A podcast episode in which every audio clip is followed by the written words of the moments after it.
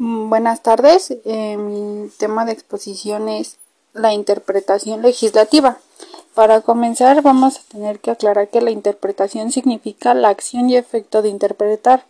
Este verbo transitivo deriva a su vez de explicar o declarar el sentido de una cosa y principalmente el de textos faltos de claridad. La oscuridad, la duda o la laguna legal puede encontrarse en las palabras o en el espíritu de las normas positivas en los contratos, en los hechos, en las demandas, en las sentencias, en cualquiera de los actos de relaciones jurídicas. La interpretación jurídica por excelencia es la que pretende descubrir para sí mismo, comprender y para los demás revelar el verdadero pensamiento del legislador o explicar el sentido de una disposición. Esta, eh, esta, interpretación legislativa implica la definición de la norma en la propia norma y la lleva a cabo el legislador, la cual puede ser de dos clases, la contextual, cuando se lleva a cabo en la misma norma o en la ley, y no contextual, cuando se hace en la ley posterior. En los Estados Unidos mexicanos es la llevada a cabo por el Congreso General o Congreso de la Unión. Así se desprende de lo dispuesto por los artículos 72, inciso F y 73, fracción trigésima de la Constitución.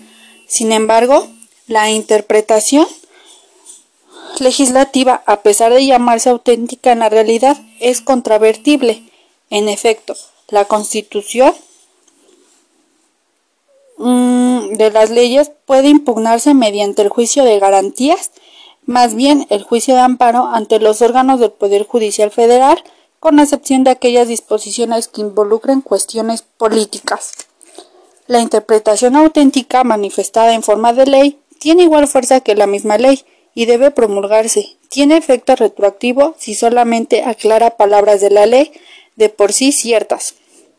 Pero si cuarta la ley o la extiende o explica lo que es dudosa, no, tiene efecto retroactivo.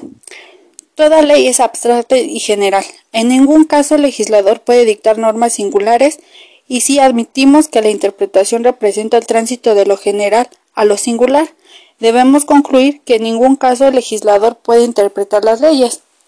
Si una ley es obscura o se hacen aplicaciones incorrectas, el legislador puede aclarar su sentido por disposiciones generales. Esta interpretación se caracteriza por la siguiente. Por ejemplo, si un juez o tribunal interpreta en un sentido una ley, el legislador no puede corregir dicha interpretación. Tiene la fuerza obligatoria de cualquier ley.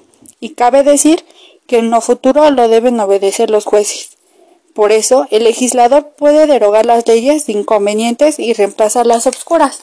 Bien, tenemos el caso de la ley del Código Nacional de Procedimientos Penales, que éste derogó al Código de Procedimientos Penales de cada Estado de la República.